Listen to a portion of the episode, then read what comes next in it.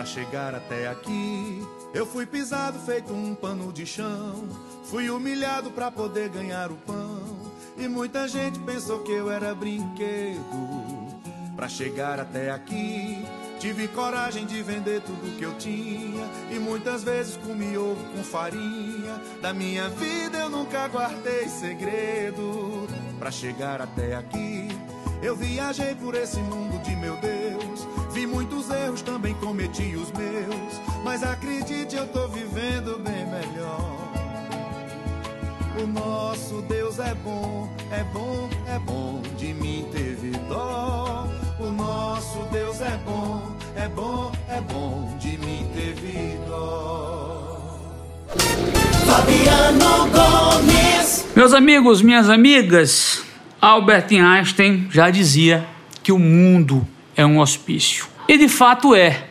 Para quem assistiu ontem a final da Eurocopa entre Itália e Espanha, pôde ver um campo lotado de torcedores, na sua extrema maioria sem máscaras, com o argumento de que eles já tinham tomado até a segunda dose da vacina, que não proíbe de que a pessoa tenha o coronavírus. Elas apenas diminuem as sensações, é, os problemas que a vacina causaria, ao invés de imunizá-lo 100%. E onde é que eu quero chegar com isso? É de que os que lotaram ontem o estádio no Reino Unido, eles podem não sofrer graves problemas, porque foram vacinados já duas vezes, mas podem sim sofrer com o vírus ou ser contaminado com o vírus, ser assintomático e passar para outras pessoas que não são de forma alguma assintomático.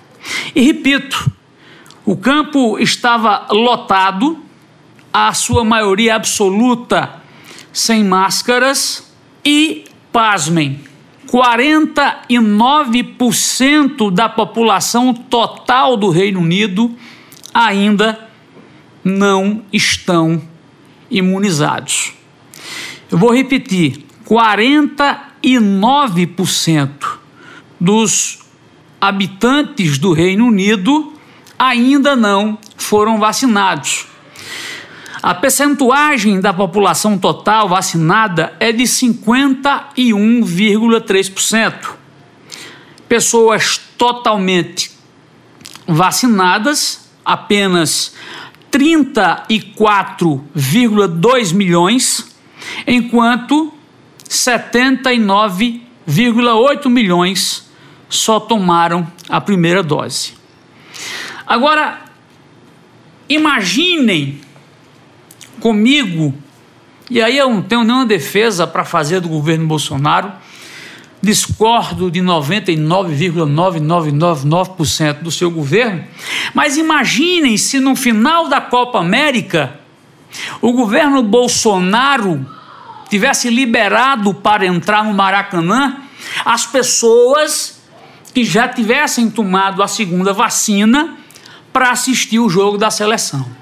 6 mil pessoas foram ao Maracanã, ao templo sagrado do futebol. E a imprensa brasileira fez um verdadeiro escarcel, fez um verdadeiro vendaval com 6 mil pessoas em um estádio que a capacidade é de 70 mil pessoas.